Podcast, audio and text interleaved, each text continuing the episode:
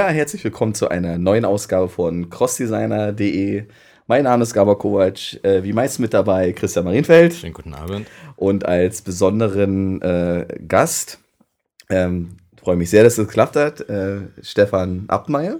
Ja, ich freue mich auch, dass ich hier sein kann. Wunderbar. Äh, in der Konstellation sind wir noch nie zusammengekommen.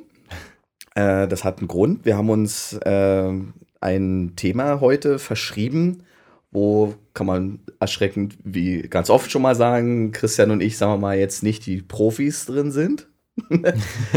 ähm, Im Gegensatz äh, zu Stefan. Und zwar soll es heute um das Thema Food-Fotografie gehen. Ähm, ich weiß gar nicht, wie wir drauf gekommen sind, aber auf jeden Fall durch den Kontakt, den Stefan und ich äh, hatten, lag das natürlich nah, dass wir an einem bestimmten Zeitpunkt mal zusammenkommen. Deswegen toll, dass das äh, geklappt hat. Ich will auch gar nicht so viel von uns erzählen, sondern ich möchte einfach ähm, Stefan eigentlich mal bitten, magst du mal so erzählen, ähm, ja, was du so aktuell machst. Wie hat sich die letzten 10, 20, 30 Jahre, wie auch immer, äh, dahin gebracht? Weil ich glaube, das ist, äh, immer, ist immer ganz spannend zu sehen, wie so die Lebenswege dahin sind. Magst du das mal? Ja, gerne. Also im Moment äh, mache ich tatsächlich eine ganze Menge für äh, zum Beispiel das Slow Food Magazin. Mhm. Also ein Verein, der sich sehr um, um bewusste Ernährung, um Produzenten, die hinter der Ernährung stehen und sowas äh, äh kümmert. Dann ist eine weitere, ein weiterer Kunde ist in diesem Fall ähm, die Bio Company, für die ich eine ganze Menge Etiketten äh, mache, für die Eigenmarke. Ähm, teilweise was für Buchverlage, kleinere Geschichten, wo dann, also nicht kein ganzes Buch bebildere, äh, sondern halt eben einzelne Kapitel oder einzelne Fotos beisteuere. Äh, für verschiedene andere Magazine gibt es immer mal wieder was, wo ähm, kleinere Fotostrecken mit reinkommen. Ähm, ja, du fragtest, wie, nah, wie ich dazu gekommen bin. Ja, in welchem Rahmen. Das, also, okay, wir haben, jetzt, wir haben jetzt schon so ein bisschen rausgehört, du machst, kann man sagen, ausschließlich Fotografie? Oder?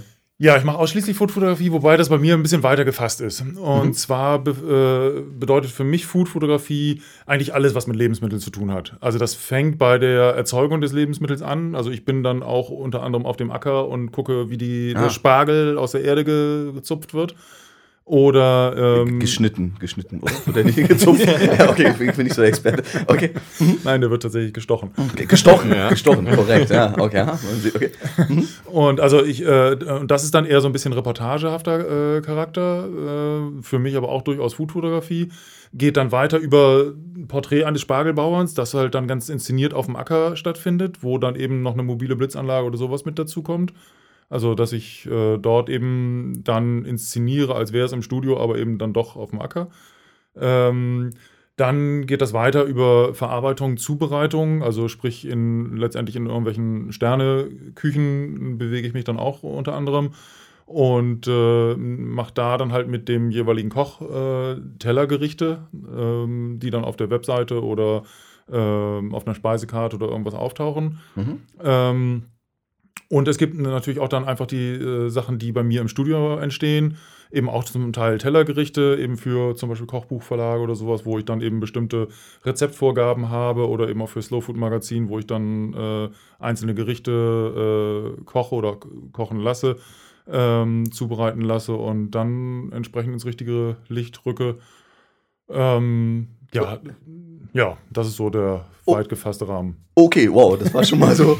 wow, okay. Äh, da sieht man mal, äh, bei, bei, mir war so Foodfotografie, okay, ne, Teller irgendwie, aber das ist ja wirklich ein großer Rahmen, was unsere geneigten Hörer sicherlich grundsätzlich interessiert. Du bist von der Ausbildung oder du bist Fotograf oder ich meine, irgendwann kommt man ja an den Punkt so, hey, ich will die tollen Models oder die, die Süppchen fotografieren. Also wo, in welche, wie, wie kommt man dazu?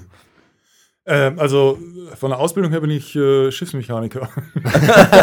Total naheliegend. Okay, ja klar, natürlich. Das genau. ist so der Grundeinstieg. Ist so ein bisschen Nein. wie bei den Webdesignern. Ne? Jeder arbeitslose Brühnudelkocher wird erstmal zum Webdesigner umgeschult. Okay. Nein, okay. Nein, also das war meine erste Ausbildung, dann habe ich dann irgendwie das äh, beendet. Habe dann tatsächlich äh, äh, Kommunikationsdesign studiert mit äh, Schwerpunkt Fotografie.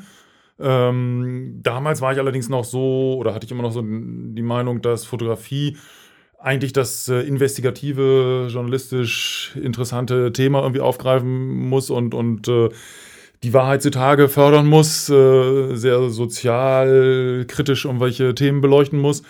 Das habe ich dann halt irgendwann dranhängen müssen, weil der Professor mich dann halt fragte, ob ich nun Sozialarbeiter oder wirklich Fotograf werden will, weil ich einfach die, na, die Nähe zu dem, zu dem Objekt dann oder zu der, zu der Sache, die ich da fotografiert hatte, zu dem Thema, äh, die war einfach zu, zu, ich war zu nah dran.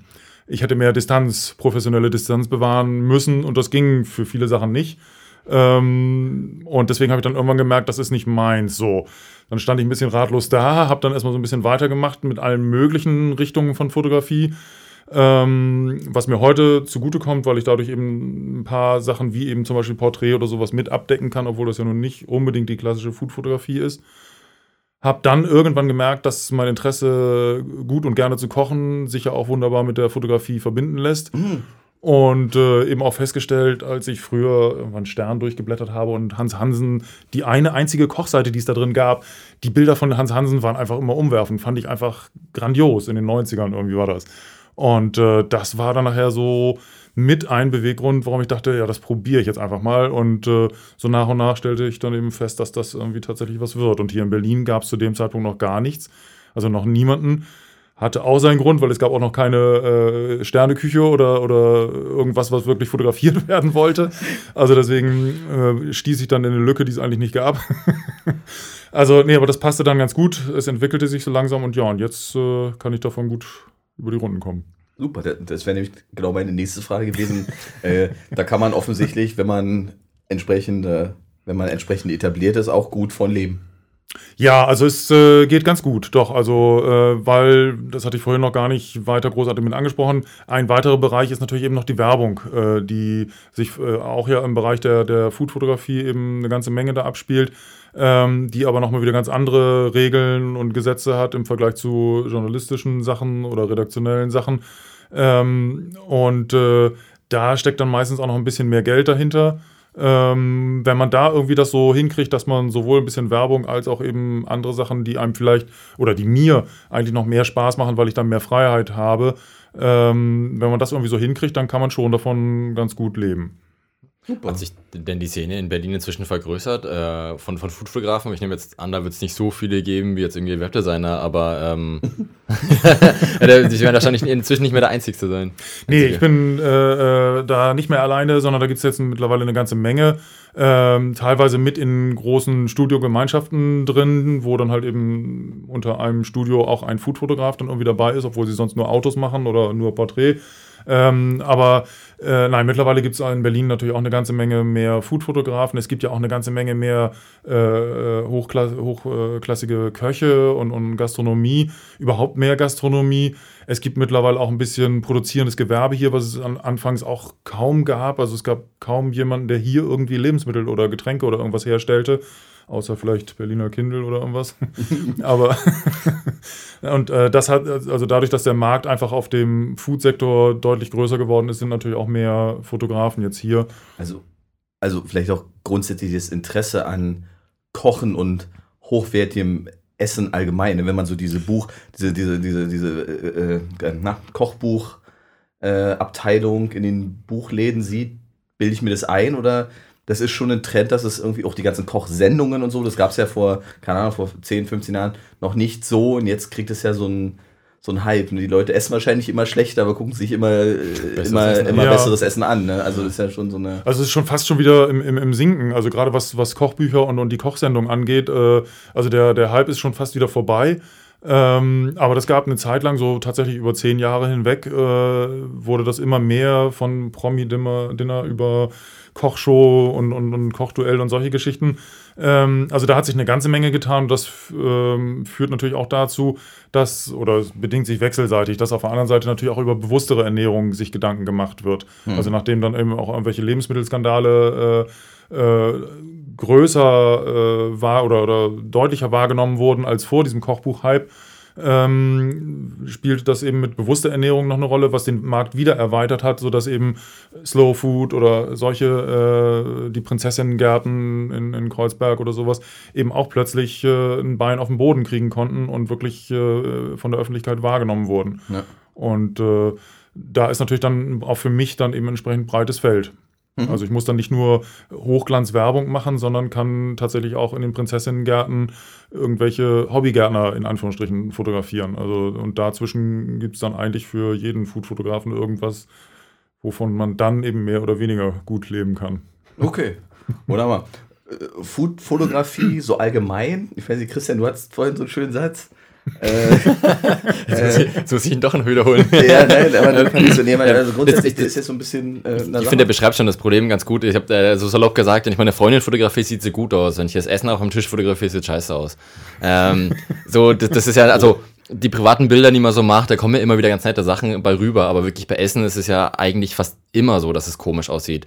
Ähm, also man sieht selten private, also ich sehe selten private Bilder von Essen oder von Lebensmitteln auf dem Tisch, obwohl, die irgendwie ansprechen würden. Obwohl das ja auch so ein Webtrend eine Zeit lang mal war, ne, bei Facebook oder Instagram oder Ja, eben, deswegen, sein, man hat viel gesehen. Äh, und, und das ist immer so ein bisschen. Das wird ja meistens nichts, ne? Da erinnert dann ja. immer so an diese Döner-Imbissbuden, ja, wo genau. die Schnitzel irgendwie aussehen wie genau, so, Grün. kleine Tiere oder Pommes. Und das ist ja meistens eher unappetitlich. Das stimmt, wobei sich auch dabei in der Blogger-Szene eine ganze Menge getan hat. Also, dass die sich gegenseitig mittlerweile schon tatsächlich über über, Fotografie und Foodfotografie eben austauschen, um eben das, äh, was sie als Rezept ausprobieren, was ihr eigentliches Anliegen ist, äh, eben auch vernünftig rüberbringen zu können. Also da gibt es eine ganze Menge ähm, auch sehr spannende Sachen und es ist auch, letztendlich ist es auch gar nicht so schwer, äh, halbwegs vernünftige, äh, aus der Hand geschossene äh, Foodfotos hinzukriegen. Also wenn man so ein paar Grundregeln äh, beachtet, dass man eben halt Tageslicht am Fenster irgendwie die Sachen eben kurz mal zurechtrückt und ein Auge auf den Hintergrund hat, dass da eben nicht alles zerschnippelte und, und, und ich weiß nicht, was noch alles unbedingt damit rumliegt oder die Dosenetiketten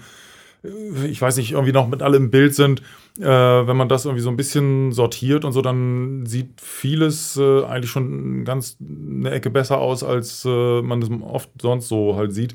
Also da tut sich auch eine ganze Menge und wie gesagt, Ob, ist mit ein paar Handgriffen schon eine ganze Menge zu tun. Ob, obwohl wir, wenn ich, Entschuldigung, ja, nein, wenn wir, wir waren natürlich im Vorfeld der Sendung mal auf äh, Fish in Heaven, also ja. die Website deiner, deiner Firma, äh, wo wir vielleicht nachher nochmal kurz drüber sprechen, aber mhm. äh, sorry, das ist, da hatte ich nicht das Gefühl, dass da Fotos bei waren, die ich auch nur annähernd mit so einer toten Forelle aus der Metro irgendwie. Nee, aber, aber um vielleicht mal dieses, das ganze Thema so ein bisschen zu äh, entmystifizieren. Ich habe mal so ein paar Aspekte, also so, wenn du sagst, ja, das ist eigentlich total einfach. Christian, du wolltest noch was sagen? Richtig, ich, ich fasse das ähm, fast schon äh, überleitend. Äh, ich denke auch beim Essen ist es ähm, der, damit wahrscheinlich das Wichtigste oder am Anfang, wie es erstmal aufgebaut ist. Also wenn da so ein typischer Teller ist, dann legen wir die Wurst drauf und dann irgendwie die Semmel daneben und schießen dann das Foto von oben. Ich glaube, der erste Gedanke fängt ja da wirklich an, so, was will ich am Ende haben für ein Foto und wie baue ich das Ganze auf? So dass es dann nicht ganz flach am Teller liegt, wo wir dazu kommen, so äh, zu dem Punkt, den du jetzt wahrscheinlich ansprechen willst. Genau, ich, ich wollte erstmal, vielleicht liegt das auch an meinem Beruf oder so, erstmal so mit dieser technischen Komponente anfangen. Also, weil, nee, äh, weil äh, ich nun so relativ, also ich, ich habe eine Kamera, so eine kleine, so ohne alles, so zum Raufdrücken, so für womit mhm. ich Snowboard oder wenn runterfallen, nicht so schlimm, aber, aber grundsätzlich, ähm, ich möchte auch gar nicht, dass du da jetzt die Obergeheimnisse, weil das kann man, glaube ich, in der Kürze der Zeit eh nicht so erfassen, aber so, ähm, aber angenommen, so der jemand ist ein ambitionierter Hobbyfotograf und möchte sein Essen gut inszenieren. Was brauchen der so? Also, ich habe jetzt mal hier so drei, vier Stichpunkte. Ausstattung. Was, Ausstattung. Was, was, kauft man so, um jetzt schöne Bilder machen zu Kamera, Lichttechnik, braucht man eine Küche, so Also wie, wie bist du denn da aufgestellt? Also, oder so ungefähr. Na naja, gut, also ich bin halt ja nun tatsächlich professionell bei der Sache. Deswegen habe ich irgendwann auch mal mit Großbildkamera, als es noch äh, analog war, mit Großbildkamera gearbeitet und äh, um halt die Verstellmöglichkeiten zu haben äh, und um die Tiefenschärfe irgendwie anders noch äh, beeinflussen zu können und sowas. Äh, jetzt digital arbeite ich eigentlich auch nur im Mittelformat bzw. Kleinbild. Ähm, Großbild ist einfach äh, nahezu unbezahlbar. Also das zahlt kaum Kunden und ist von der Dateigröße nicht notwendig. Mittlerweile sind eben vollformatige Chips im Mittelformat oder im, im kleinen Bildbereich äh, so leistungsstark, dass man von der Auflösung her äh, nicht unbedingt mehr Großbild haben müsste. Es gibt äh, Tilt-Shift-Objektive, also wo ich die, die Ebenen auch entsprechend verschwenken und, und neigen kann äh, die nicht ganz an, an eine Fachkamera, also eine Großbildkamera rankommen in ihren Möglichkeiten, aber doch fast alles abdecken, was ich im Food-Bereich irgendwie brauche. Ähm, deswegen ähm, ist es bei mir eben jetzt einfach auch überwiegend Kleinbild, äh, gelegentlich halt Mittelformat. Und äh, ich habe aber auch schon Bilder gemacht, die ich eben auch mit so einer kleinen, ähm, ja, so eine, wie heißen Handkamera. die? Ja, so eine, so eine Übergangs- oder wie heißen die denn, diese kleinen, Systemkameras oder irgendwie. na, die das. Objektiv einfahren, Ja. die man in die Ja, Hemdentasche ja, stecken kann. okay, ja. Ich habe auch schon mit meinem nagelneuen Handy irgendwann Fotos gemacht und das ist mir dann leider direkt in den Pfannkuchenteich gerutscht. Also, Foto noch erwischt und dann. ja, das, es sah halt super Foto gut aus, wie der Quirl, der, der Rührmixer da den Teig gerade so äh, verquirlte und dachte, okay, mit den links kann ich schnell nochmal eben ein Bild davon schießen. Und äh, das erste Bild wurde was, das zweite bin ich beim Auslösen abgerutscht und äh, das Ding machte Plunsch in, in den Teig und ich habe es dann kurz abgewaschen, noch kurz geguckt, ob irgendwelche Nähte, irgendwie, ob Wasser eindringen kann. Ich dachte, nee, äh, ging aber doch. das war es dann mit dem Handy. Also, aber auch ein Handy geht. Es kommt eben ein bisschen darauf an, was ich damit machen will. Also, wenn ich es fürs Web fotografiere, um meinen Blog irgendwie damit auszustatten, äh, reicht eine Handykamera unter Umständen durchaus. Äh, wenn ich davon ein Großflächenplakat äh, machen will, äh, dann reicht es eher nicht. Dann muss ich halt was anderes haben. Ähm, ansonsten sind äh, äh, ein ein Teleobjektiv, was so im Porträt-Tele-Bereich, also etwas über normal äh, ist, äh, ist ganz schön. Makroobjektiv ist eine feine Sache. Ähm, aber damit erschöpft sich das Notwendige so eigentlich schon. Okay, aber das ist ja nur die, da gibt es ja noch eine, eine umgebende Infrastruktur mit äh, Licht. Also geht's äh, Licht, also Mhm. Ja, also Licht ist natürlich nicht unwichtig äh, und äh, für mich, der ich halt das Licht äh, je nach Auftragslage äh, ganz bestimmt setzen muss, äh, kann ich natürlich nicht darauf warten, äh, wann durch mein Küchenfenster genau das richtige schöne Licht zu meiner Erdbeertorte reinkommt, sondern ich muss das eben so setzen, dass es dann auch wirklich die Stimmung wiedergibt, die gerade gefordert ist und das auch bei im Winter, wenn ich dann die Spargelsaison fotografieren muss und Sonne im Bild haben muss. Äh, dafür gibt es dann natürlich schon meine, also habe ich eine Blitzanlage mit entsprechenden Lichtwannen und oder mit, mit Wabengittern, äh, um halt so einen Spot irgendwas zu setzen. Letztendlich tut es aber äh, auch tatsächlich ein Küchenfenster, wenn ich mir, ähm, es gab früher für die äh, äh, Schokoküsse gab es diese, diese äh, in Gold bedampften oder Silber bedampften äh, Kartons.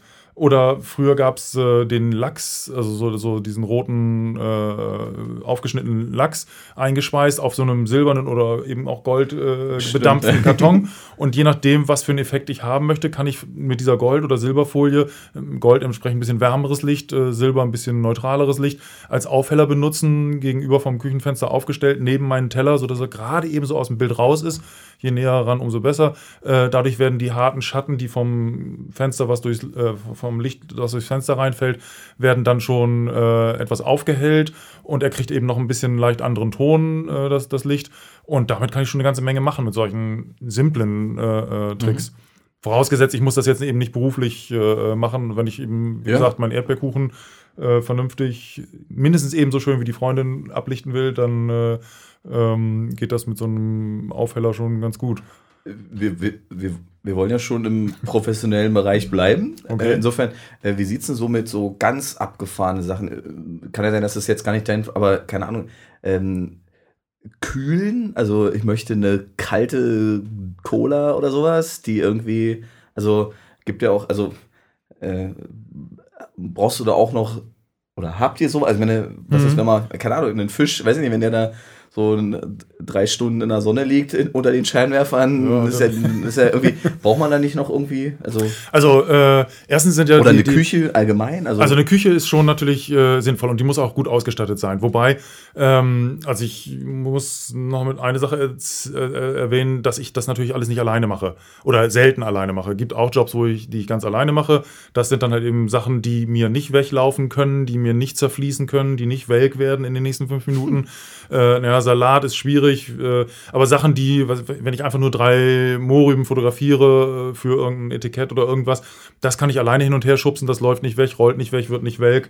Ähm, da kann ich stundenlang dran rumbasteln, bis ich dann Licht tatsächlich, meine Technik, äh, das, was auf dem Teller äh, passiert, irgendwie alles so auf die Reihe gekriegt habe.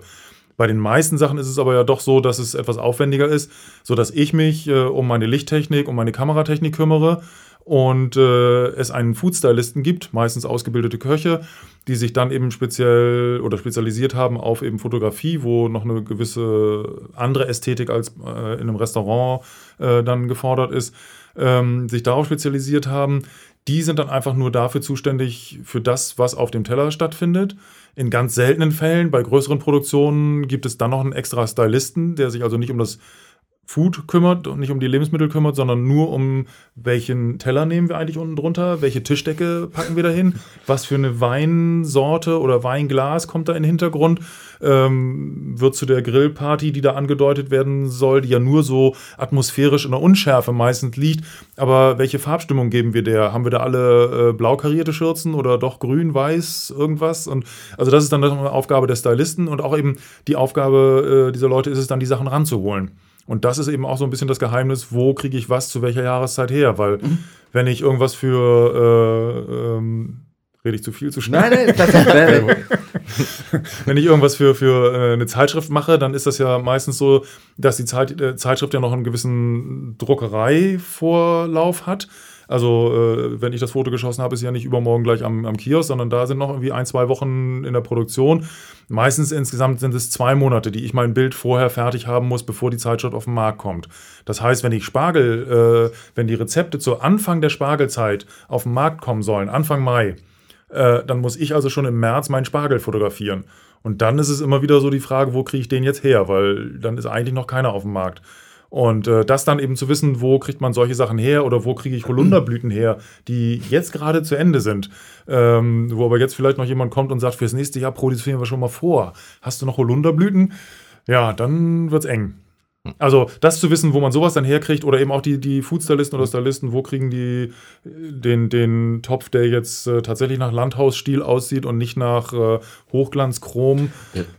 Ja. ja. aber das ist ja das ist schon ein bisschen alles drumherum. Äh, ich finde da jetzt insgesamt bei, bei den Lebensmitteln, wenn wir da jetzt schon die Technik so verlassen haben und wieder in dieses Inszenieren eigentlich von den Bildern kommen, ähm, bei den Lebensmitteln allgemein, jetzt eben wo dem, dementsprechend der, der Spargel herkommt, äh, ist richtig, aber nutzt man denn auch wirklich immer dann die Lebensmittel? Ich kann mir jetzt vorstellen, bei einem Rotwein, ich erinnere mich da so an, an äh, damals mein Praktikum äh, für eine Limo-Firma, ähm, die, die Farbe des Getränks war auf dem Foto nicht wie im Original, beziehungsweise sollte halt für die Bildstimmung verändert wurde. Da wurde mhm. dementsprechend auch was dazugemixt oder weggenommen und dann da ganz anderes Getränk genommen. Ja. Äh, weil das, letztendlich sieht es dann ja auch keiner oder die Lebensmittel halt irgendwie anders nachgebildet, weil sie dann nicht weglaufen können.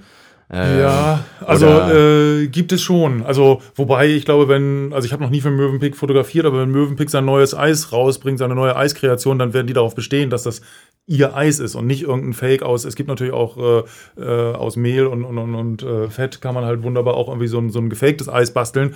Ähm, was man aber zumindest als Fachmann schon sieht und die Leute von Mövenpick werden das sofort erkennen. Also die werden schon darauf bestehen, dass man dann ihr Eis fotografiert.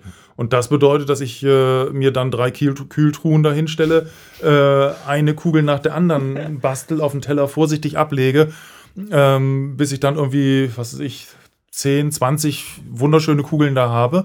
Dann wird eine, äh, oder richte ich meine Kamera ein, ähm, habe dann so ein Dummy da erstmal, bis dann so klar ist, jetzt könnte es langsam soweit sein, dass Licht und alles so stimmt. Dann wird irgendwann eine, ein, ein Platzhalter quasi eingesetzt, also ähm, äh, ja, eine, eine Kugel wird dann eben tatsächlich hingesetzt, wobei aber klar ist, dass die noch nicht wirklich das endgültige Produkt nachher sein wird. Daran wird dann probiert, wie kriegen wir die jetzt so hin, dass dann die Ränder schön schmelzen. Also sprich, da wird dann mit einem Strohhalm angepustet an der Seite, dass es wirklich nur so kleine Tropfen gibt, die dann anschmelzen und den Creme äh, bilden. Oder wo müssen noch Fruchtstückchen oder irgendwas mit hindrapiert werden. Und wenn dann die ganze Komposition stimmt und dieses Eis dann längst geschmolzen ist, dann kommen halt die anderen äh, 29, die ich da noch in der Kühltruhe habe, ran. Und ja, dann habe ich also, ich weiß nicht, wie viel Liter Eis ich dann mittlerweile verbraucht habe. Aber das ist, dann ist tatsächlich eben Kühltruhe gefordert. Und auch so, meine Küche muss schon ausgestattet sein. Alles, was ich nicht habe, muss ich mit dem Foodstylisten absprechen, dass äh, der entsprechend das mitbringt äh, oder ich das eben noch besorge weil letztendlich habe ich als Fotograf habe ich so ein bisschen den Hut auf. Also ich bin der, der alles koordiniert. Ähm, ja, aber das muss halt eben. Das ist ja genau das, was man anstatt als Food-Fotograf neben dem typischen Foto-Equipment eben auch noch so auf Lager haben muss, dass man Strohhalme da hat. Wahrscheinlich ganz viele Zahnstocher, um irgendwas genau hinzurichten. Ja. Ich, ich denke jetzt auch so ein bisschen an Kleben, um dann mal das Blatt von dem Pfefferminzblatt irgendwo an die Erdbeere ein bisschen anzuheften, damit es da dran bleibt oder sowas. Keine Ahnung. Ja. Das, geht so bis weiter, was ich erst ähm, irgendwo mal, muss ich wirklich dazu sagen, äh, so dass der Burger oben mit so ein bisschen Haarspray angesprüht wird, damit er auch so einen leichten Glanz bekommt. Und es sind ja ganz ganz viele Equipment-Sachen und Know-how, dass das wirklich dann spezifisch nur für einen Fotofotografen Ja, eigentlich also gilt. da, da gibt es natürlich schon eine ganze Menge, was man machen kann. Und es gab also in, den 80ern oder so, wo wirklich alles auf sehr auf Hochglanz getrimmt wurde. Ähm, da wurde auch noch tatsächlich sehr viel so mit Haarspray oder, oder mit irgendwelchen chemischen Zusätzen irgendwie gearbeitet. Ähm, mittlerweile ist es besonders in redaktionellen Teilen eigentlich gar nicht mehr üblich, dass man das so macht, sondern äh, eigentlich wird versucht, das wirklich alles so vorzubereiten und das ist dann eben auch wirklich die große Kunst in der Abstimmung, äh, dass wirklich dann, wenn alles bereit ist für das Foto, diese Speise auch wirklich so bereit ist, äh, alles wirklich auf den Punkt gebracht ist, alles tausendmal ausprobiert ist, alles so arrangiert ist, dass jeder Handgriff dann sitzt und dass dann eben alle Leute, die daran irgendwie beteiligt sind, ihren Handgriff ausführen und zum Schluss nur noch ausgelöst wird und fertig ist. Also da wird dann, das muss dann der Foodstylist halt gut im Griff haben, wie er seinen Salat im Vergleich zum, was weiß ich, dem, dem Fleisch, was noch äh, halb rosa sein soll und nicht drüber hinweg sein darf, äh, wie das alles so aufeinander abgestimmt wird. Also wie eben ein guter Koch das ja auch, wenn er das serviert, äh, alles auf den Punkt irgendwie hinkriegen muss. Ich muss mit meiner Technik dann so sein, dass mein Licht wirklich alles äh, perfekt ist und ich dann nicht noch merke, ach verdammt, da jetzt noch ein kleiner Glanz wäre schön. Das muss alles einfach sitzen und dann zum Schluss wird eben ausgelöst und meistens kann man die Sachen dann tatsächlich eigentlich noch essen. Oft ist es so, dass sie nicht ganz durchgegart sind, damit sie einfach noch fester bleiben, damit sie ihre Form nicht verlieren, ihre Farbe nicht komplett verlieren. Ähm, das ist natürlich auch so eine Sache, dass ich äh, viel mehr äh, Augenmerk auf Farben lege. Also Bohnen werden natürlich nicht ganz weich gekocht. Erstens, weil sie dann schlapp werden. Äh, und zweitens, weil sie ausbleichen, weil sie einfach grau werden und, und äh, die werden halt nur blanchiert. Also die kann ich dann immer noch essen. Ich müsste sie nur noch einen Tick weiter garen. Also es ist nicht so, dass, oder ganz selten was, was ich dann wegschmeißen müsste. Es wird schon nochmal ein Tupfer Glanz irgendwo draufgesetzt mit ein bisschen, mit einem kleinen Pinsel und einem Tropfen Öl. Ähm, weil auch, es ist ja auch die Schwierigkeit, wenn ich dieses eine Foto fertig habe, ist es ja noch nicht so, dass der Kunde dann auch sagt, super, wunderbar, so wollen wir es, sondern der hat dann vielleicht doch noch irgendeine kleine Änderung. Manchmal oder oft sind die Kunden halt anwesend oder irgendjemand von Kundenseite ist anwesend, der dann sofort äh, das Foto mit abnehmen kann, also entscheiden kann, ob ja oder nein. Äh, manchmal ist es aber auch so, dass ich dann eben erstmal äh, am Rechner eine kleine Version äh, rüber maile zum Kunden, der dann hoffentlich gleich am Platz ist und das sofort angucken kann und mir sofort eine Mitteilung äh, gibt, was er noch verändert haben will. Äh, weil in der Zwischenzeit ist mir sonst äh, der Salat mit der Soße welk oder, oder eingefallen. Das muss dann alles sehr, sehr schnell gehen. Und manchmal gibt es eben natürlich auch Sachen, die sehen immer noch gut aus, haben ihre Form nicht verändert, glänzen nur nicht mehr so ganz so. Und dann kriegen die halt vielleicht nochmal einen Tropfen Öl drauf oder manchmal reicht auch Wasser, äh, damit sie wieder dieses gerade aus, dem, aus der äh, Flüssigkeit gehoben, irgendwie diesen sehr appetitlichen äh, Look dann irgendwie kriegen. Wenn du da schon von Geschwindigkeit sprichst, ich fände jetzt gerade bei dem Eis interessant. Also ich, ich merke jetzt so, dass da relativ viel Vorbereitung eigentlich, also hauptsächlich ist das die Vorbereitung bis dann letztendlich zum Auslösen.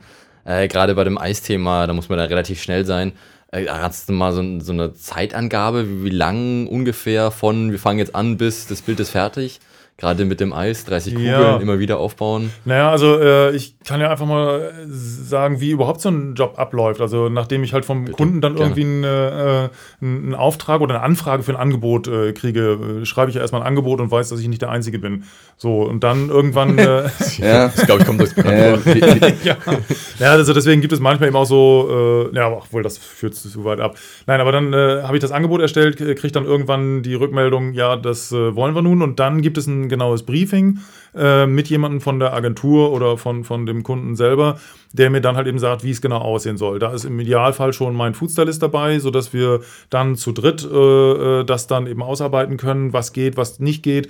Ähm, gut, danach äh, setze ich mich mit meinem Foodstylisten nochmal hinter die Kulissen irgendwie zusammen und äh, bespreche das nochmal ohne den Kunden, um auch da nochmal klarzustellen, was wir wie machen können und, und wo wir, äh, wo besondere Schwierigkeiten auftauchen könnten und, und was ganz easy geht. Ähm, gut, und dann wird das irgendwie vorbereitet. Also ich mache, äh, wenn es eine einfache Sache ist, dann natürlich nicht großartig, aber bei schwierigen Sachen mache ich eben einfach schon einen Tag vorher oder ähm, einfach Probeaufnahmen, dass ich mir die Lichtsituation äh, Situation Stopp, Frage. da, weil so ein bisschen, wir sind jetzt gerade so bei diesem Ablauf von so einem, von so einem Food-Styling tatsächlich, klar. Auftrag kommt. Ich bin jetzt erstmal fasziniert, dass da jemand kommt und sagt, wir wollen jetzt die Bohnen den und dem Look oder so haben. Wahnsinn, ne? Also, oder so, die, den Grillteller irgendwie.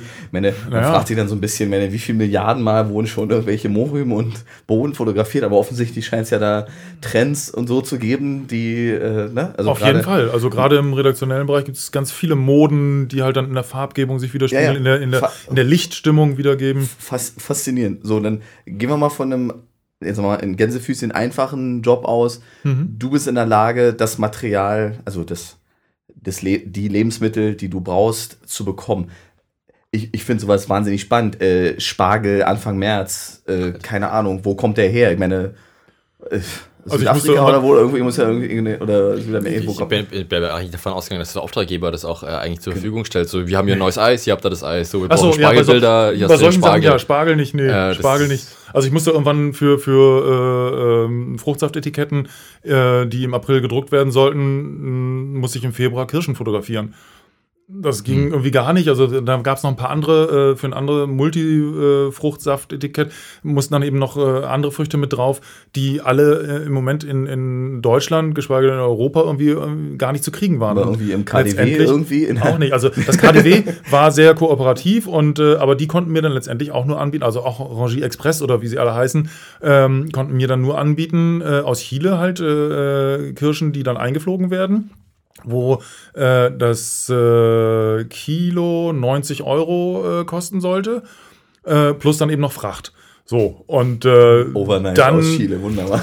Nochmal dran. Das ist ja okay. Bio-Essen schlechthin. ey. ja, und, und äh, das konnte ich dann mit dem Kunden nochmal äh, besprechen und wir haben letztendlich das Fotoshooting um einen Monat verschoben. Dann gab es auch in Europa äh, die ersten Kirschen. Äh, natürlich auch keine hiesigen, sondern äh, ich, die waren, glaube ich, aus äh, Italien, waren die, glaube ich. Äh, aber die waren dann deutlich erschwinglich. Was man eben auch noch im Hinterkopf behalten muss dabei ist, wenn die äh, chilenischen Kirchen, ich weiß ja nicht, wie die aussehen. Es kann ja gut sein, dass die völlig ohne Stängel, ohne Stiel, ohne, ohne irgendwas kommen und ich dann nur. Ja, im Notfall, na, ein Kern wahrscheinlich nicht, weil sie dann zu viel Saft verlieren, aber eben keinen Stängel haben, kein Blatt dran haben. Ich, musste auf, also für diesen Fruchtsaftjob musste ich dann auch irgendwelche äh, Trauben fotografieren. Ähm, mit Blättern natürlich im Hintergrund. Und äh, man findet im Supermarkt nur Trauben, aber nie Blätter. Gerade bei, bei Trau Weintrauben ist, ist also einfach nicht. Und dann musste ich dann in, in, äh, in ein Gartencenter fahren, habe mir dann im Februar ein äh, Weinrebe gekauft, die noch völlig nackig war und habe die dann bei mir in Erker gestellt unter Höhensonne und äh, also viel Licht, viel Wärme und habe die dann vortreiben lassen, sodass sie Ende Februar tatsächlich die ersten Blätter, schöne, frische, grüne Blätter hatte. Und dann hat man den Job verschoben, sodass sie damit auch halt noch einen Monat Wahnsinn. warten können. Aber das sind dann auch Sachen. Also das geht natürlich auch nur, wenn da ein entsprechender Zeitvorlauf dann möglich ist. Aber wir sind jetzt, glaube ich, auch gerade mal wieder so ein bisschen abgekommen, oder? Nee, nee, wir sind genau, wir sind genau bei Punkt 4.2 Einkauf. Das ist ja nicht nur Einkauf, ist ja schon Zucht in dem Fall. fast. Ja, in diesem Fall muss man dann- Okay, ja.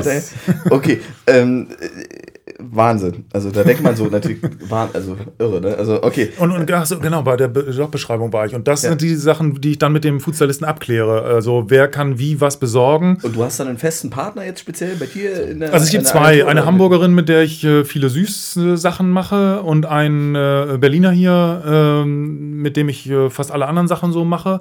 Und äh, das funktioniert gut. Also der hat äh, Quellen, wo er seinen speziellen Gemüsehändler, mit dem er mittlerweile so intensiv zusammenarbeitet, dass die sich auch blind verstehen. Wenn er sagt, er braucht Kirschen, dann ist für den Gemüsehändler klar, dass er Kirschen mit Stiel braucht. Ähm, und ich habe eben dann auch Und nicht im Glas. Genau, und das gleiche eben für, für Geschirr oder, oder Bestecke oder irgendwelche Tischwäsche oder äh, solche Sachen. Ähm, und dann haben wir natürlich beide oder, oder alle immer unseren Fundus an Sachen, die man auf Flohmärkten kriegt, weil oft will der Kunde ja eben doch eher diesen Landhausstil haben, der eben nicht alles äh, gnadenlos neu aus dem Regal irgendwie ist, sondern eben schon so ein bisschen angedetscht oder ein Dekor, was in den 70ern des letzten Jahrtausends mal interessant war. Ähm, also und sowas ist dann, sind dann Sachen, die man halt auf dem Flohmarkt jagt und äh, zu Hause einlagert und ständig Krach mit dem Rest der Familie kriegt, weil das Zeug Staub okay. fängt. okay, also Merke, großes Lager noch dazu. Irgendwie, okay, klasse. Ähm, äh, dann, dann speziell so diese Zubereitung. Gibt ja auch Dinge, die, also ich meine, okay, äh, Obst, Gemüse muss halt schön entsprechend inszeniert oder drapiert irgendwie werden. Mhm. Gibt ja auch Sachen, die werden so angedö, ich meine, keine Ahnung, Bohnen werden wahrscheinlich so kurz getaucht, also keine Die werden Ahnung. einfach nur so blanchiert, genau, Ähm, in heißes Wasser und dann abgeschreckt und deswegen hast, hast du ja schon gesagt, hast du auch eine entsprechende Küche und da gibt es auch einen Koch, der Der Foodstylist, der dann eben tatsächlich das macht solche. Das ist Das der ist Foodstylist, ja. So, okay. Hm. Also in ganz seltenen Fällen, wenn es dann äh, äh, um, um äh, die Molekularküche oder sowas ging, ähm, wo dann halt eben mit, mit flüssigem Stickstoff oder irgendwie solche Sachen gebastelt werden soll. Das hat auch nicht jeder ausgebildete Koch irgendwie gleich drauf. Also das waren ja anfangs erst nur ein paar wenige. Und da versucht man dann, für solche Sachen muss man dann schon noch sehen, äh, dass man da eben einen entsprechenden Fachmann da irgendwie noch wieder ranholt. Das heißt, dann gibt es dann neben dem Foodstylisten, der sich um das Anrichten auf dem Teller kümmert, eben noch dann tatsächlich noch einen Koch, der einfach nur in der Küche äh, handwerkt. Also, äh, aber das ist eher selten. Wie ist es bei Rezepten? Äh, wenn man jetzt irgendwie ein Rezeptbuch macht, ähm, kocht ihr dann die Rezepte auch nach, ein spezielles Foto, oder ist dann nicht auch der Koch anwesend, der das Rezept irgendwie entwickelt hat? Nee, meistens hat der, der Koch, also äh, oft steht ja, äh, oder sind in letzter Zeit ja so äh, Kochbücher eben sehr oft an irgendeinen berühmten Koch gebunden. Dass der, was weiß ich, Lava oder irgendwie macht wieder sein neues Kochbuch. Aber es ist ja nicht so, dass tatsächlich alle Rezepte von ihm da wirklich entwickelt sind. Die haben ja auch irgendwie ein entsprechendes Team im Rücken, äh, die dann in dem Stil von Lava, die wissen, das und das würde er nie benutzen, das und das nimmt er immer äh, oder, oder so. Also die dann meistens eben seine, seine normale Küchencrew, die, äh, sein Sous-Chef oder irgendwas, die halt mit ihm eng zusammenarbeiten und die sind dann ja an der Rezeptentwicklung mit dran beteiligt. Ähm, dann ist es sehr unterschiedlich. Also es gibt schon einige Köche, die, die darauf bestehen, dass äh, eben ihr Sous-Chef oder irgendwas die Teller dann für das Foto auch so anrichtet. Äh, bei Dieter Müller, weiß ich, war das auch mal so, dass der eben auch darauf bestand, dass sein Sous-Chef ähm, das eben anrichtete. Ähm, das wurde dann eben mit dem Fotografen jeweils abgesprochen. Ähm, aber äh, da gab es dann eben keinen weiteren Foodstylisten. Das war dann der Sous-Chef von Dieter Müller, der das machte und fertig war. Und dann gab es eben nur noch den Fotografen. Sonst ist es oft so, dass äh, wir einfach nur ein Rezept dann auch kriegen. Ähm, und wir wissen, es soll, um bei dem Beispiel zu bleiben, im Landhausstil fotografiert werden. Ähm, und dann wird das entsprechend gekocht. Die Stücke werden vielleicht ein bisschen gröber äh, für den Eintopf geschnipselt und, und nicht ganz so fein. Äh, es wird eben eine reelle Portion ähm, auf den Teller getan und nicht eben jetzt so Haute Cuisine mit kleinen, kleinen Portionchen. Äh, oder, oder es wird vielleicht einfach sogar der Topf äh, fotografiert, statt, auf, statt den schönen Porzellanteller. Äh, sodass es einfach ein Tick rustikaler vielleicht aussieht. Und im Vordergrund so ein, so ein Pfefferkorn so hingekrümmt. Ja, so. ja, das das, ist gehört, gehört genau, so dazu, ja. ne? Aha. Herrlich. da wird jedes einzelne hingeschubst wahrscheinlich. Ja, also eine große Pinzette ist auch eine Sache, die unbedingt mit dazugehört. Hm, Also die man irgendwie, die auch ich eben habe, weil, also gut, einzelne Reiskörner ist ganz selten, dass einzelne Reiskörner in so einem großen Reisgericht dann irgendwie nochmal drapiert werden, aber auch das kommt vor, dass dann irgendwas stört, dann irgendwas lenkt ab und muss dann doch nochmal verschoben werden. Und äh, dafür ist dann eine Pinzette doch Gold wert, ja. Ich, ich habe ich hab ja so in unser, da steht so ein, As so ein Aspekt Feintuning, magst du so mal, ich habe mal so drei, vier Punkte rausgegriffen, wo ich, also über Obst und Gemüse haben wir ja schon so ein bisschen gesprochen, ne? aber wenn, wenn man jetzt sagt, so, okay, äh, ich will Obst fotografieren oder ich will Gemüse fotografieren, gibt es dann, wo du sagst, so, das muss eigentlich meistens immer gemacht werden oder das ist so, wir haben auf deiner Website zum Beispiel so diesen einen, so, so einen Weißkohl oder so, so gesehen. Blumenkohl. Blumenkohl, Ja, ne, mhm. genau, der so, der durchaus mal so abgebrochen war, ne? Eigentlich das, was man so bei Netto oder so liegen lässt, aber Ja. du, du hast es ja so auf deiner Website, sieht trotzdem total toll aus, ne? Also so. Wir sofort reinbeißen. Die, äh, wenn, wenn du sagst so Feintuning bei Obst, Gemüse, ich habe da noch weitere Punkte so, aber sagst du da, ähm, Naja, also meistens sollen die Sachen, oder im Moment ist es eben tatsächlich so, und das gefällt mir auch am meisten, wenn es halt eben tatsächlich ein bisschen natürlicher aussieht. Also nicht so in, in absolut äh, perfekter Optik ist, sondern wo eben tatsächlich ein Krümel liegen darf, wo ein Stückchen abgebrochener Blumenkohl daneben liegt oder wo ein Blatt mit im Bild ist oder wo der Apfel eine, eine Stelle hat oder irgendwas, finde ich einfach wesentlich echter, wesentlich äh, natürlicher, wesentlich glaubwürdiger, meist auch einfach ästhetischer, wenn es eben nicht perfekt ist, sondern so ein, so ein ganz kleiner Makel vielleicht noch dran ist. Ähm, und äh, das äh, äh, gibt dem Bild nochmal so einen gewissen Reiz, der, ähm, ja, das Bild dann letztendlich erst zum, zum, zum Strahlen bringt. Also wo man dann denkt, ja, wow, das ist es. Also gibt es denn ein Obst oder so ein Gemüse, wo du sagst, das ist besonders knifflig zu fotografieren? mh, Also Obst ist meistens sehr dankbar, weil es schon sehr farbenprächtig ist. Also mhm. so ein Granatapfel, der leuchtet einfach, wenn ich da so ein paar Kerne noch äh, ein bisschen von im Gegenlicht äh, durchleuchte, so, dann äh, ist der einfach, äh, egal was ich da auf den Tisch lege, der sieht einfach gut aus. So. ähm, ein schwieriges Obst oder Gemüse. Ja, manche Kohlsorten sind schon schwierig. Also ähm, weil sie nicht, eine, nicht unbedingt eine eindeutige Struktur haben. Ähm, Salat ist auch nicht ganz einfach, weil der eben schnell schlapp wird. Äh, den und, oder die Ränder, die Kanten vom Salatblatt sind oft schon so leicht welk, leicht braun. Ähm, also da sehr, sehr wichtig ist einfach der Einkauf. Beim Einkauf schon, äh, wenn ich schlecht einkaufe, dann taucht alles, was ich nachher noch irgendwie an, an Tricks und sonst was anwende, taugt irgendwie nichts mehr. Der Einkauf ist wirklich das A und O bei der Sache. Also, dass ich wirklich gute, äh, sehr gute äh, Sachen kriege. Das heißt nicht, dass die perfekt sein müssen. Aber wie gesagt, der Apfel, der eine Stelle hat, der muss die Stelle dann auch an der richtigen Stelle haben. Mhm. Also äh, die, die Macke. die also, Macke an der richtigen Stelle. Ne? Ja. Cindy Crawford, ne? die hat auch diesen Punkt hier so oben. Ne? Ja, also, der, der, kleine Mackel, okay, der genau ist, äh, den haben wir doch auch alle. Wie, wie sieht es denn so mit ähm, Getränken, also ähm, speziell Bier, wenn ich an meine hm, äh, ja. Stu Studienzeit zurückdenke. Wir, hatten, wir hatten mal ein Seminar, äh, was heißt Seminar, richtig lange zum Thema Bier. Hattest du es auch, Chris? Ja.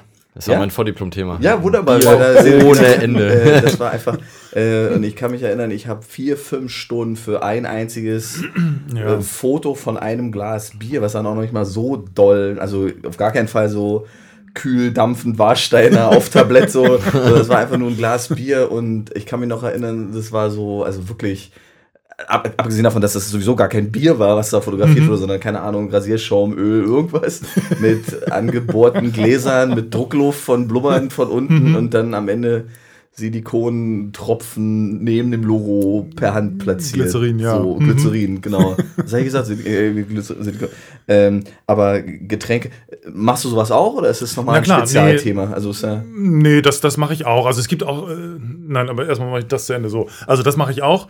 Ähm, und da ist es dann tatsächlich so, dass ich äh, so einen Aufbau äh, da, das ist meistens ja auch Werbefotografie, äh, da muss es dann wirklich einfach stimmen und da frickle ich dann stundenlang dran rum.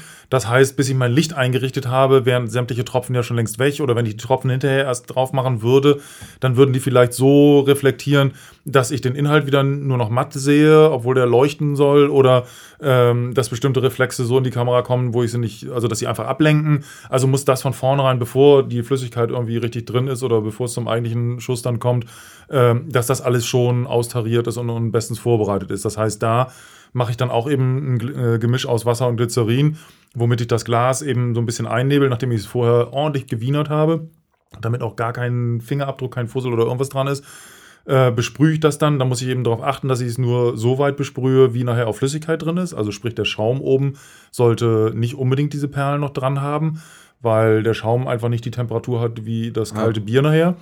Okay. Ähm, oder bei, bei Tee, wenn dann ein Teeglas äh, beschlagen ist, dann darf es eben auch nur da beschlagen sein, wo entsprechend, äh, also auch bei einem echten Glas das beschlägt. Also sprich, äh, ähm, unten äh, kann es dann nicht beschlagen sein, sondern es ist dann nur oben in dem freien Rand äh, beschlagen.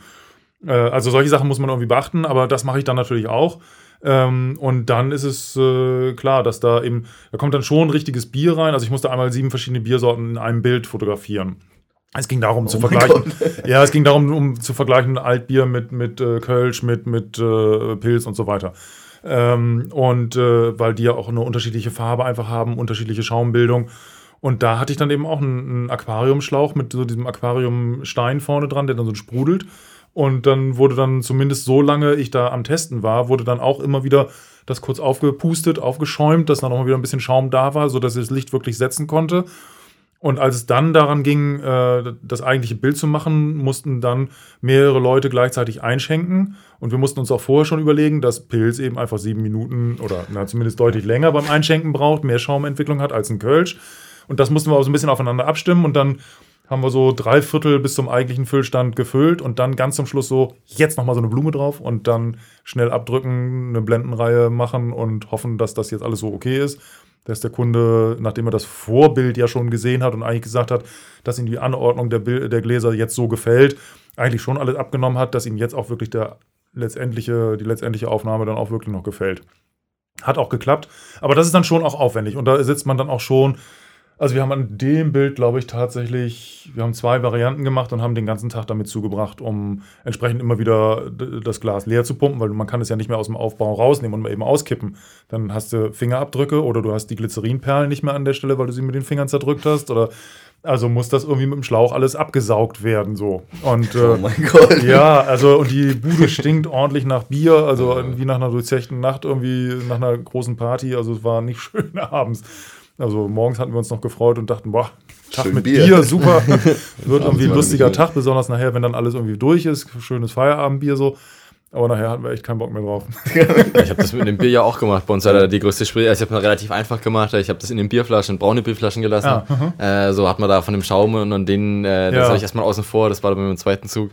Ähm, aber da war schon die, die, die Schwierigkeit überhaupt bei Glas und Flüssigkeiten, diese ja. Lichtpunkte und Reflexionen so zu setzen, ja. dass überhaupt eine Flasche erkennt war und nicht irgendwo das Licht durch die Gegend schießt. Ja. Äh, also das war ja schon die Herausforderung. Also damals schon mal ja. eine große Herausforderung, man ist ja mit sieben Gläsern und mit den Getränken drin. Das, ja, das äh, war dann schon, noch den Schaum richtig, da muss ja. man dann auch richtig Bier einschenken können, äh, ja. damit man die Blume da oben drauf bekommt. Das ist ja gar nicht mal so einfach da machen, ja, ja. ja. Und es gibt natürlich auch andere Tricks, wo man dann eben, also ich weiß, dass bei Kaffee wird dann auch oft gefaked, äh, besonders wenn es nur ein kleiner Bestandteil in einem größeren Bildaufbau ist. Also wenn so eine Frühstücksszene oder irgendwas da ist und da soll jetzt irgendwie auch die Tasse Kaffee mit auftauchen mit, dem schön, mit einer schönen Crema drauf oder sowas.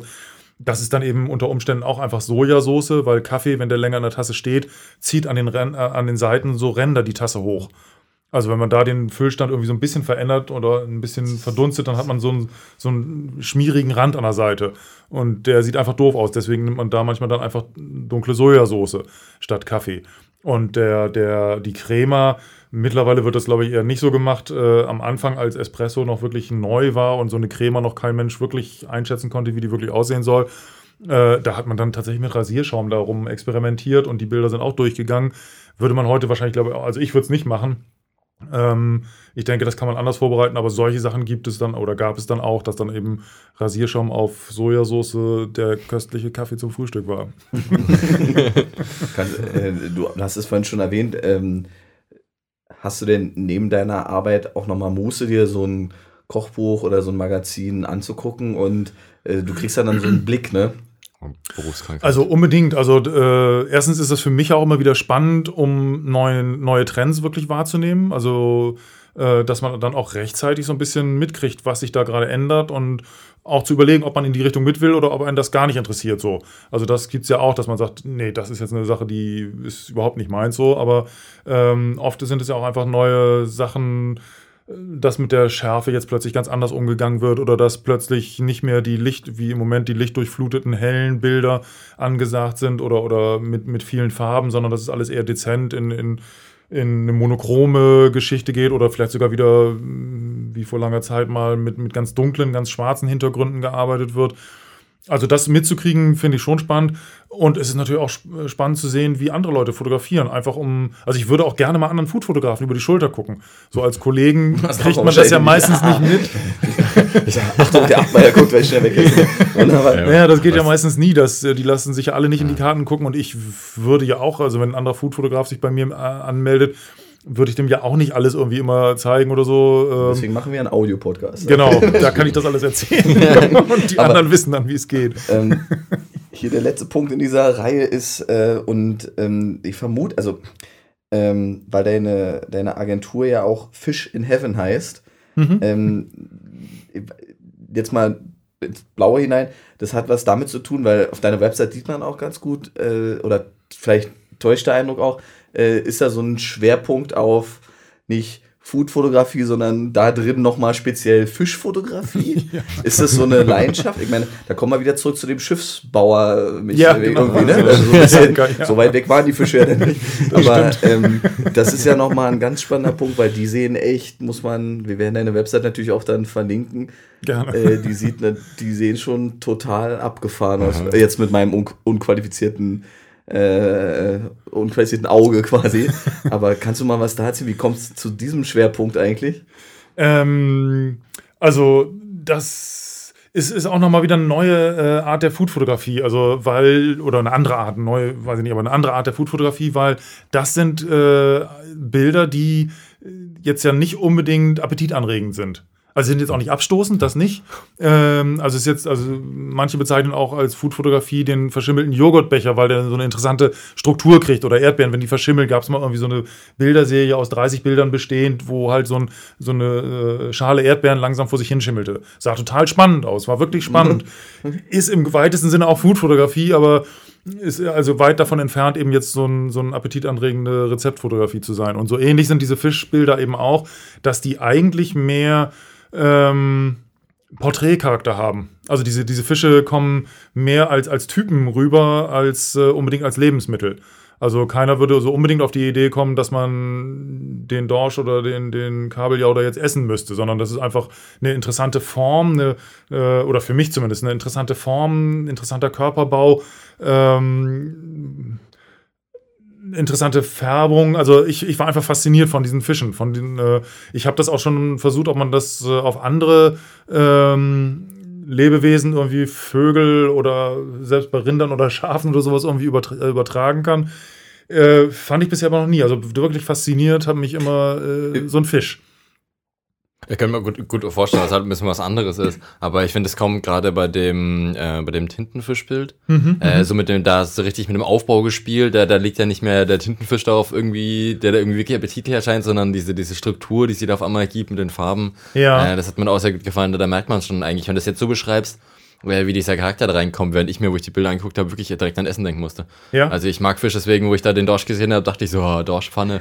äh, das aber, aber, also das, war, also das ist das größte Kompliment, äh, dass, wenn, wenn, jemand Hunger kriegt, wenn er meine Bilder anguckt. Also, das, aber, hat, das hat funktioniert. Aber ich, muss, ich, meine, ich bin ja aber äh, ohne jetzt deinen Appetit, äh, hm, hm. ähm, ich fand so den Charakter, also für mich leben die noch.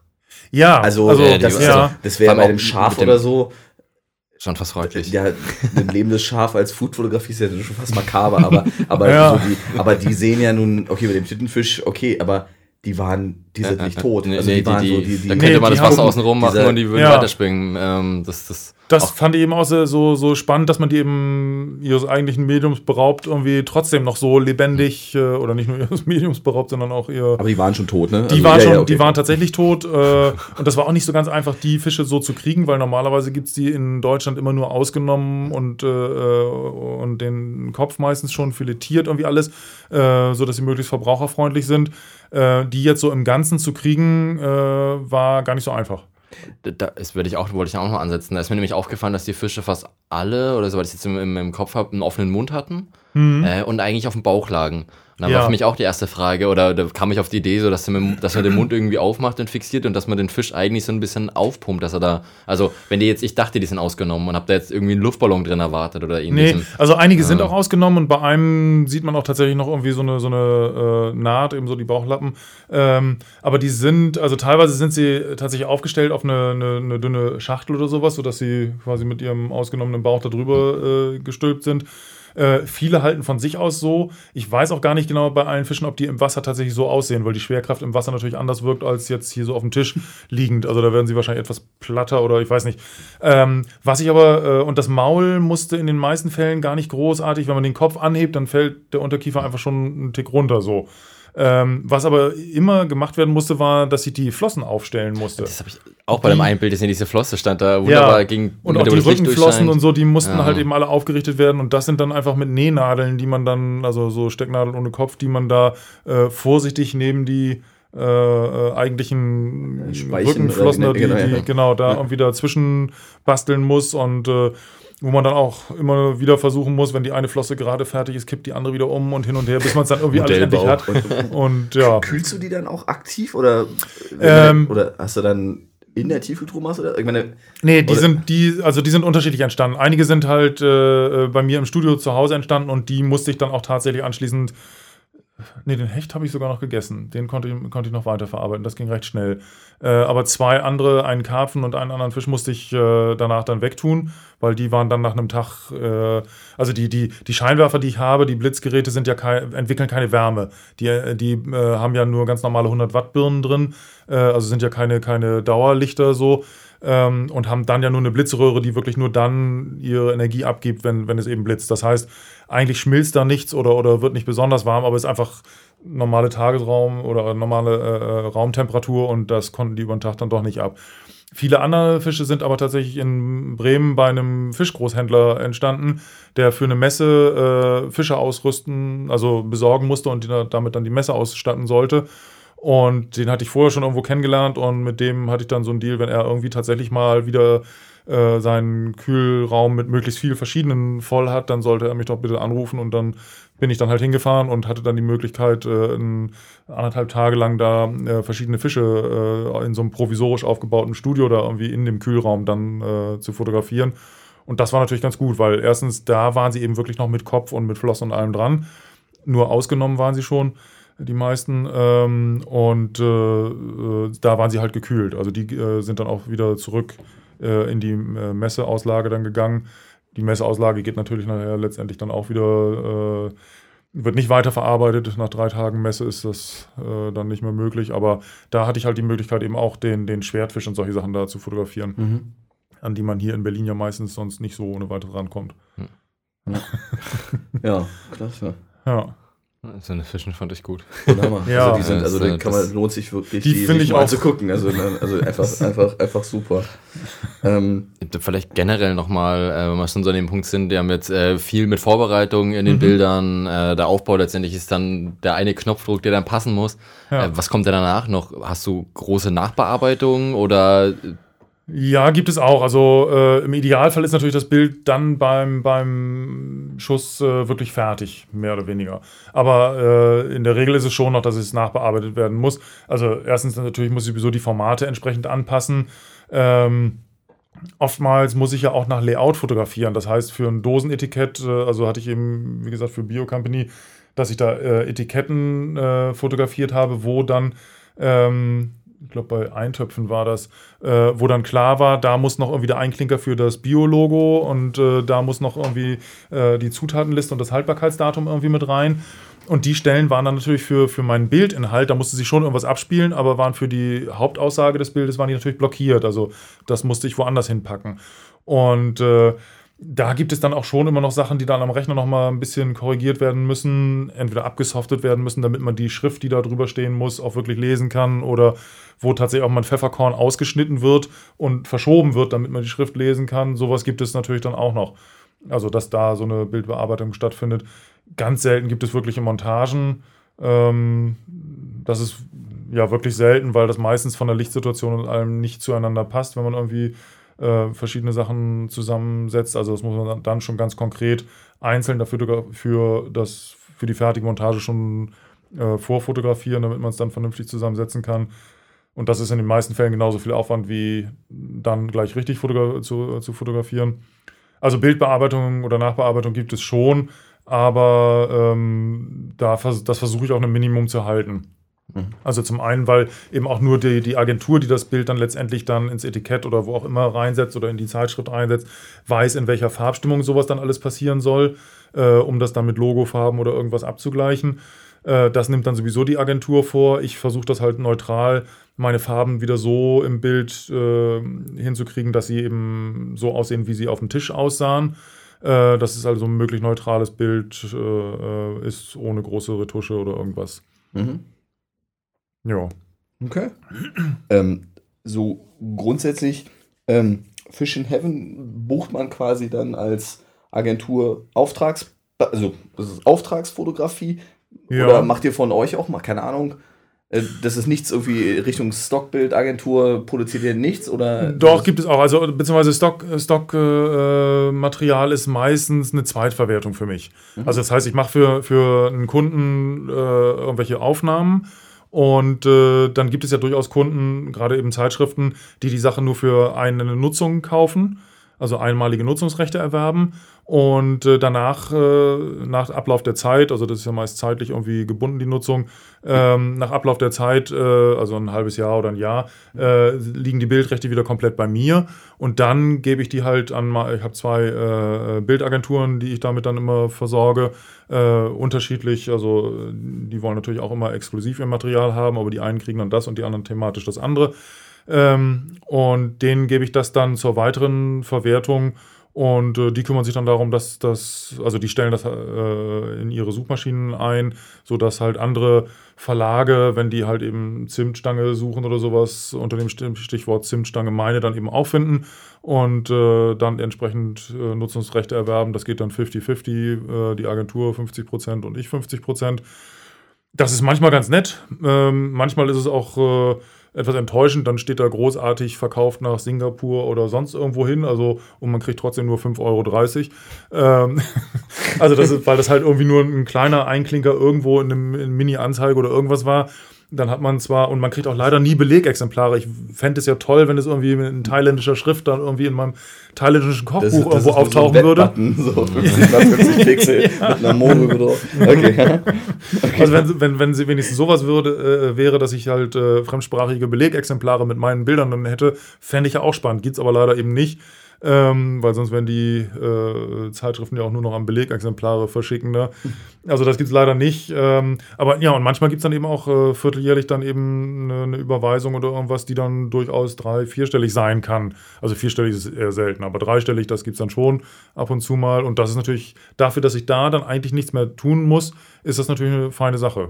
Also die Bilder da dann eben nochmal als Stockmaterial irgendwo untergebracht zu haben. Man könnte jetzt nicht sagen, dass man äh, hauptberuflich äh, quasi ein bisschen Stock herstellt und davon denkt, dass man leben könnte. Das Doch, könnte man auch. Also da muss man natürlich dann auch wieder ganz gezielt fotografieren. Äh, da ist es dann wichtig oder, oder ist gerade im Food-Bereich eben wichtig, dass du Rezepte mitlieferst. Ähm, oft wollen halt Zeitschriften haben, die dann eben, was ich zum Thema Frühling wieder oder Frühsommer, Holunderblüte, äh, so ein sehr saisonales Thema. Ähm, Gibt es natürlich auch jede Menge Fotos schon, äh, und, und, aber viele Zeitschriften leben einfach nur noch vom Stockmaterial. Ähm, und die gehen dann hin, geben Holunderblüte ein und wollen dazu dann auch Rezepte haben. Dann suchen sich aus den 700 Bildern, die ihnen angeboten werden, suchen sie sich äh, ihre 5, 6, 7, die sie für den Artikel brauchen, zusammen, die farblich, Lichtstimmung und so weiter vom Stil äh, alles irgendwie so ein bisschen zusammenpassen und wollen da natürlich dann auch die Rezepte zu haben. Ähm, und deswegen ist es dabei dann wichtig, dass man nicht nur das Foto hat, sondern möglichst auch ein Rezept äh, dahinter sch äh, schreiben kann. Äh, das wird auch extra nochmal vergütet, also ähm, wenn man Foto und Rezept liefern kann. Also das wäre eine Sache die man dann beachten muss, oder äh, dass man wirklich thematisch dann eben, wenn man äh, besonders auffällige Tomatensorten hat oder irgendwas, dass man die dann nicht nur ein Foto macht, sondern die äh, um 360 Grad dreht und alle 5 Grad irgendwie quasi ein Bild macht, weil die Ansicht und die Ansicht und die Ansicht braucht man dann auch nochmal und der Kunde will sie dann doch vielleicht nochmal ein bisschen weiter von oben oder ein bisschen weiter von unten. Also dass man da möglichst viele Varianten schießt und die dann abgibt. Ähm, dann kann man auch davon äh, sicherlich äh, leben, ja. Okay. Apropos Leben, Stefan, du kannst ja noch sagen, äh, da will ich gar nicht so drüber reden, weil so grundsätzlich ähm, ähm,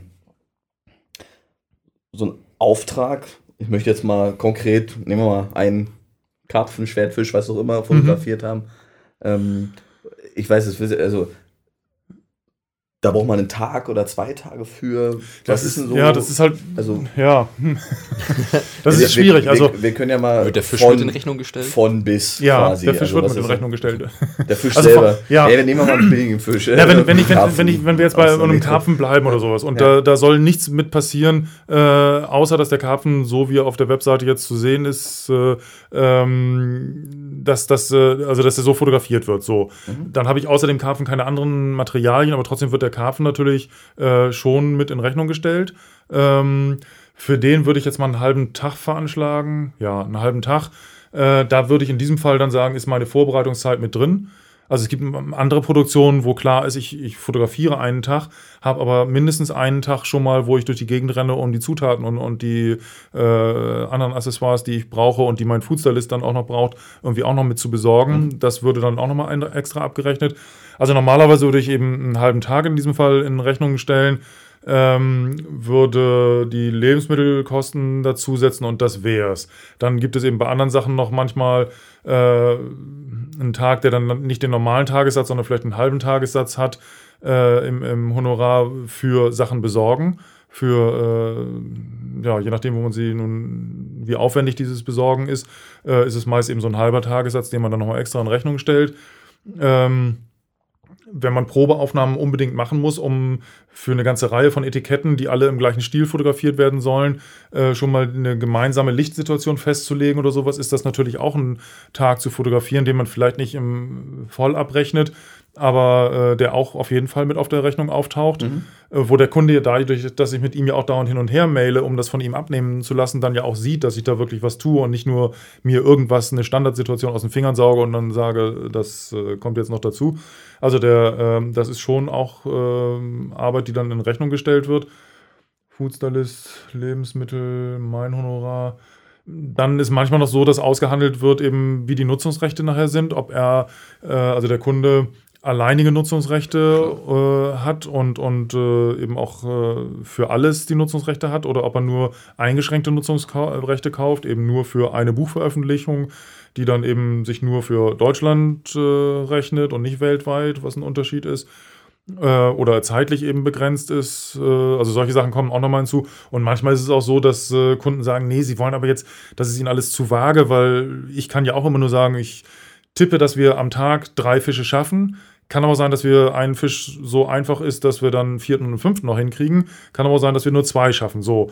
Ähm, und dann würde ich dann entsprechend das auch dann ganz normal so abrechnen. Also die Zeit, Okay. die ich gebraucht habe, äh, Du schreibe musst, ich dann musst auf. jetzt gar keine konkreten, aber Ja, ich es kann- ist, ich nee, es also- ist, nee, um Gottes Willen, es ist, es ist Arbeit und das kann locker mal fünf, klingt eigentlich sogar nach sechsstellig werden insgesamt, wenn es mal eine Riesenproduktion ist. Also Naja, nee, also wenn, wenn ich, wenn wir jetzt bei diesem, also einen halben Tagessatz würde ich jetzt einfach mal sagen, wären so äh, 350 Euro. So, das würde ich Okay. jetzt mal so als, als Hausnummer. Dann hängt es natürlich immer noch davon ab, eben, was hat der Kunde damit vor und wie groß ist der Kunde.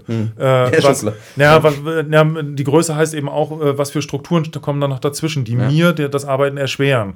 Wenn, wenn du das bist, der dann bei dem Fotoshooting mit dabei ist, weil du den Karpfen aus dem Teich gezogen hast oder irgendwas und äh, jetzt deinen Angelerfolg da fotografiert haben willst, dann bist du ja neben mir, sagst mir sofort, so ist gut oder so ist nicht gut. Ähm, wenn da jetzt aber noch ein Kunde mit einer Agentur und der Agentur ist gerade nicht am Platz, weil Mittagspause ist, das Foto vertrocknet mir, der Fisch wird äh, dröge. Ähm, wenn sowas alles noch, solche Strukturen dazwischen kommen, dann muss ich das alles etwas großzügiger berechnen, weil einfach Klar. mehr Zeit ins Land geht, bis so ein Foto dann auch Ist wirklich ja- abgenommen ist. Außer es ist ganz klar, von der Agentur steht jemand neben mir, der ist berechtigt, wirklich alles abzunehmen.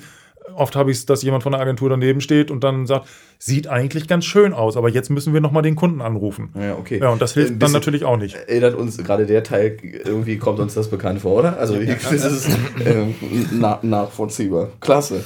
Ähm, Und diese 350 können dann eben auch durchaus mal 1250 sein als Tagessatz. eben, also da, dazwischen schwankt es dann doch sehr Okay, deutlich. aber ist auch gut, aber das ist so als Hausnummer. wunderbar. Klasse.